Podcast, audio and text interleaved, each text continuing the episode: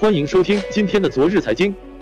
近日，微信零钱通正式上线，用户可以将微信钱包里的零钱存到零钱通进行投资获取收益，其运行机制和余额宝是类似的。而作为蚂蚁金融和腾讯金融的明星产品，互为竞争对手的支付宝和微信支付又将展开一场新的较量。其实早在今年九月，微信就开始了零钱通的用户测试。昨日财经这次就来比较下零钱通与余额宝目前的几大差异。差异一：产品数量。众所周知，余额宝时则是把闲置的流动资金用来购买天弘基金旗下的天弘余额宝货币基金，而零钱通方面，其对接的货币基金是四只，分别是易方达基金易理财、南方基金现金通易、华夏基金财富宝、汇添富基金全额宝，可在其中任意选择。差异二：七日年化收益率。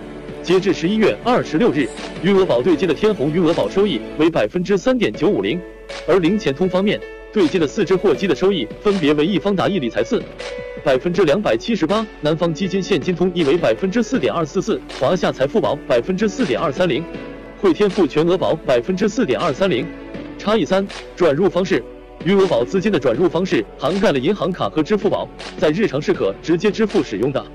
而零钱通方面，其资金转入的方式只能通过微信零钱转入，日常也可直接支付使用。